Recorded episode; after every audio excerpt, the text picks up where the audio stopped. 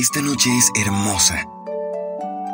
Tomé la mano de Tegan mientras mirábamos las estrellas desde el columpio del Porsche trasero. De repente, la puerta se abrió y el señor Nelson, sin decir una palabra, agarró a Tegan del brazo y la arrastró adentro. Entré en acción y corrí tras de ellos. Me agarré del brazo del señor Nelson justo antes de que se estrellara contra Tegan. El señor Nelson se volvió hacia mí y gruñó. Agarró un puñado de mi playera con su gran mano y me levantó del suelo y me tiró por la puerta principal.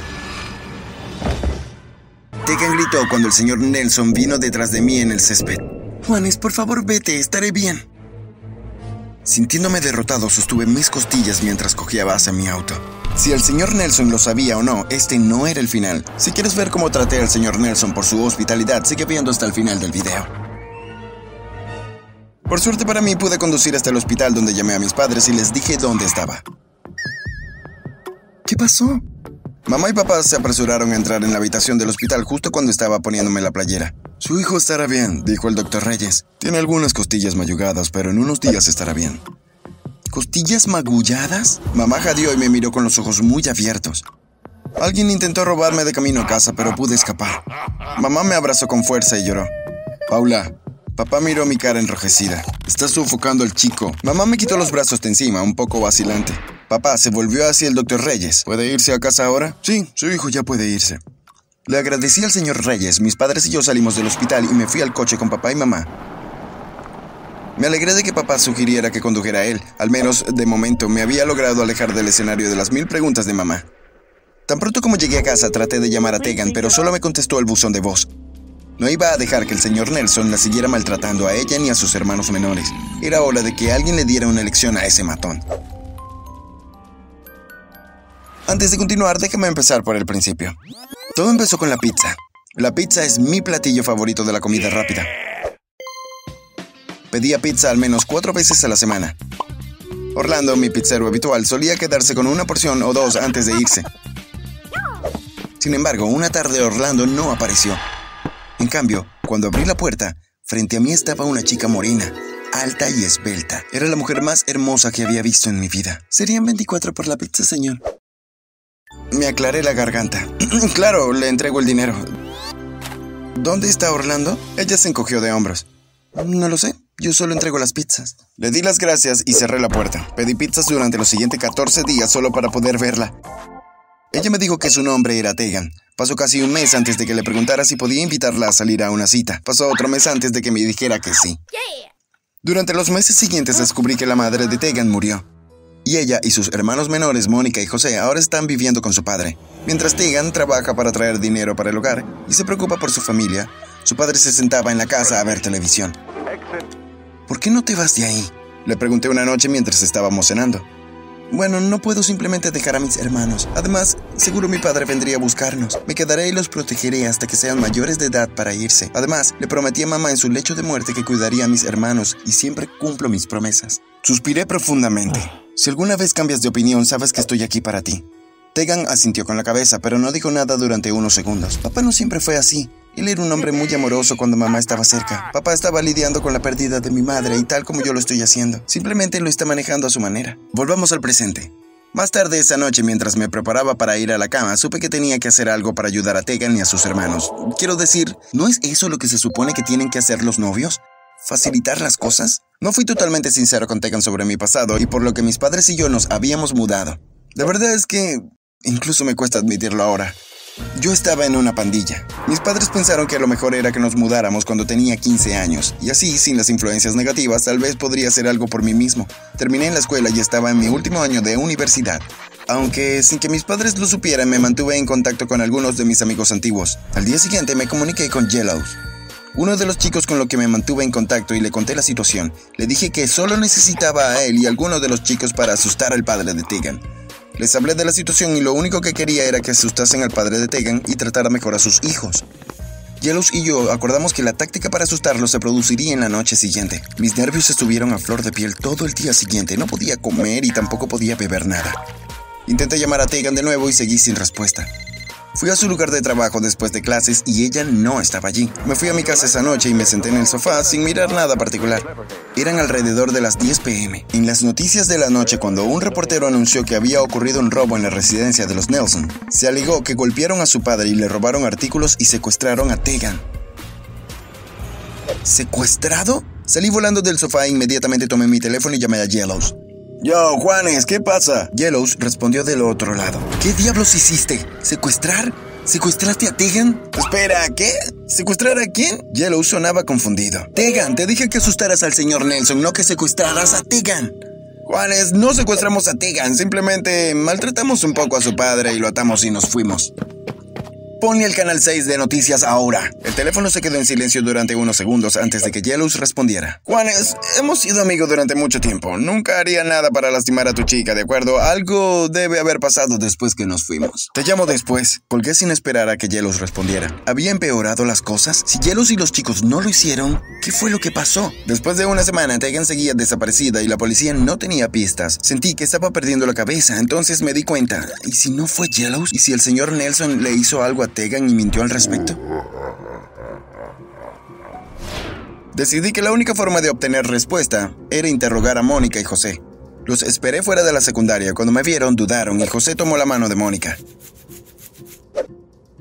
Hola chicos, ¿cómo están? Solo quería ver cómo están. Dije cuando pasaron a mi lado. Ni José ni Mónica respondieron. Caminé junto a ellos. ¿Saben dónde está Tegan? Mónica me miró y parecía que estaba a punto de responder cuando José dijo molesto. No sabemos dónde está. Necesitamos ir a casa. ¿Su papá le hizo algo a Tegan? ¿Podrían decirme? José y Mónica se detuvieron y se volvieron hacia mí. En ese momento, un coche de la policía se detuvo a nuestro lado y el oficial de policía se volvió hacia Mónica y José. Niños, ¿este tipo los está molestando? El oficial me lanzó una mirada severa. Sí, nos está molestando. ¿Podría llevarnos a casa, por favor? El oficial salió del auto. Seguro, no hay problema. Abrió la puerta trasera y los niños entraron. Mientras se alejaban, noté que Mónica se volvió en el asiento trasero y me miró hasta que el coche se perdió de vista. Tenía una sensación de malestar en el estómago. Mi instinto me dijo que Mónica y José sabían dónde estaba Tegan, pero tenían demasiado miedo de decirlo. Esa noche estacioné mi auto a dos cuadras de la casa de Tegan y caminé el resto. Esa noche estacioné mi auto a dos cuadras de la casa de Tegan y caminé el resto. Me cubría la cara para que no me reconocieran. Me escondí detrás de los arbustos hasta que vi apagarse la última luz de la casa. Luego, esperé otros 15 minutos para asegurarme de que todos estaban dormidos, antes de abrir una de las ventanas y entrar a la sala de estar. Dejé que mis ojos se acostumbraran a la oscuridad, ya que no podía usar una linterna para que alguien del exterior se diera cuenta de que estaba en la casa. Primero me arrastré hacia la habitación de Tegan. El olor de ella llenó mis fosas nasales tan pronto como entré. Extrañaba su sonrisa, su risa, sus besos. Necesitaba llegar al fondo de esto. Pasé unos 15 minutos en su habitación buscando entre sus papeles y cajones, pero no encontré nada relevante. Tal vez debería revisar el sótano. Si está escondida, tiene que estar allí, murmuré para mí mismo. Me arrastré hasta el sótano e hice una mueca cuando la puerta del sótano crujió ruidosamente. Cuando abrí, me deslicé al sótano y dejé la puerta entreabierta. Mientras estaba en el sótano, miré a los armarios. Noté un armario en una esquina que estaba encadenado y mientras caminaba hacia él tropecé con una tabla en el piso. Me agaché y me di cuenta de que la tabla del suelo podía moverse. Con cuidado puse mis dedos debajo de la tabla y estaba a punto de levantarme cuando escuché que la tabla crujía detrás de mí. Tan pronto como me di la vuelta, el señor Nelson me dio un puñetazo en la mandíbula. Tropecé hacia atrás y me estrellé contra el suelo. Bloqueé mi rostro de los ataques del señor Nelson hasta que pude darle una patada en el estómago y escapar. ¡La mataste! ¡Mataste a Tegan! le grité. Traté de esquivar al señor Nelson mientras intentaba escapar, pero un hombre corpulento me agarró de la camisa y me arrastró las escaleras arriba como un saco de patatas. Mientras luchaba contra él, sacó una cuerda de debajo del fregadero de la cocina y me ató y llamó a la policía. Las sirenas sonaron unos cinco minutos después. El señor Nelson le abrió la puerta a la policía para que entrara. Encontré a este chico fisgoneando en mi sótano y me gustaría presentar cargos. El señor Nelson sonrió. Él mató a Tegan. Díganles cómo la escondió debajo de las tablas en el piso del sótano. Grité. Para entonces, José y Mónica estaban despiertos y se asomaban por la puerta de su dormitorio. Uno de los oficiales se volvió hacia el señor Nelson. Señor, ¿le gustaría decirnos qué está balbuceando este joven? El señor Nelson me miró. Una ola de inquietud se apoderó de su rostro y yo sonreí. Señor, nos gustaría ver ese sótano. Desátenme y le mostraré dónde está. El oficial superior ordenó al otro oficial que me desatara, y el oficial superior se paró frente a él y puso su mano sobre su pecho. El señor Nelson dio un paso hacia atrás. Está bien, hijo, dijo el oficial superior mientras me ponía de pie. Muéstranos dónde está el cuerpo. Miré al señor Nelson, lo hice a un lado y fuimos hacia el sótano. Con la ayuda de los oficiales retiramos algunas de las tablas del piso. Lo que vimos después cambió mi vida para siempre. Debajo del suelo había botellas de cerveza. Los oficiales me miraron desconcertados. El señor Nelson habló. Después de que secuestraron a Tegan, le prometí a Mónica y José que dejaría de beber. Las escondí aquí para que los niños no las vieran. Pero a veces es muy difícil y más después de perder a mi esposa y ahora a Tegan. La voz del señor Nelson se desmoronó hasta el final de la frase. Caminó de regreso a la sala de estar seguido por los oficiales y de mí. No hace falta decirlo, el señor Nelson presentó cargos por allanamiento de morada y me dieron una sentencia de un año con trabajos forzados. Cada día que pasaba detrás de los muros de la prisión pensaba en Tegan. Lamenté las decisiones que tomé y deseé poder cambiarlas. Vivir con ese tipo de arrepentimiento me pasó factura mental, física y emocionalmente, lo que me hizo perder mucho peso en prisión. Mis padres vinieron a visitarme con la mayor frecuencia posible y sinceramente si no fuera por ellos no creo que hubiese salido de ahí con vida. Aproximadamente seis meses después de mi sentencia, estuve en libertad condicional y me advirtieron que me mantuviera alejado de la casa de Tegan. Unos días después de mi liberación, mientras veía la televisión con mis padres, escuchamos sirenas afuera y alguien golpeó la puerta. Mamá y papá intercambiaron miradas antes de que papá abriera la puerta principal. Buenas noches, señor. ¿Está Juanes acá? Preguntó el oficial que estaba afuera. ¿De qué se trata esto? ¿Está Juanes en casa? Nos gustaría interrogarlo. ¿Sobre qué? Caminé hacia la puerta y me crucé de brazos. ¿Hablarme de qué? Han secuestrado a Mónica y José Nelson. ¿Sabe algo al respecto? No respondas eso, dijo papá. Hemos estado en casa con Juanes durante los últimos tres días. Si necesita más información, le daré el número de nuestro abogado. Papá salió y cerró la puerta detrás de él. Mamá vino y se paró a mi lado, me abrazó y enterré mi cabeza en su cuello y dejé que las lágrimas fluyeran. No podía creer que esto estuviera sucediendo de nuevo. Durante los días siguientes hablé con el abogado de la familia y la policía. Papá incluso les dio imágenes de seguridad de la casa para poder mostrar que yo estaba en casa durante el momento del secuestro. Ya no era sospechoso, al menos por ahora. Una noche mientras estaba solo en la casa, alguien llamó a la puerta. Abrí la puerta pero no había nadie. En el suelo había un paquete que recogí y levanté.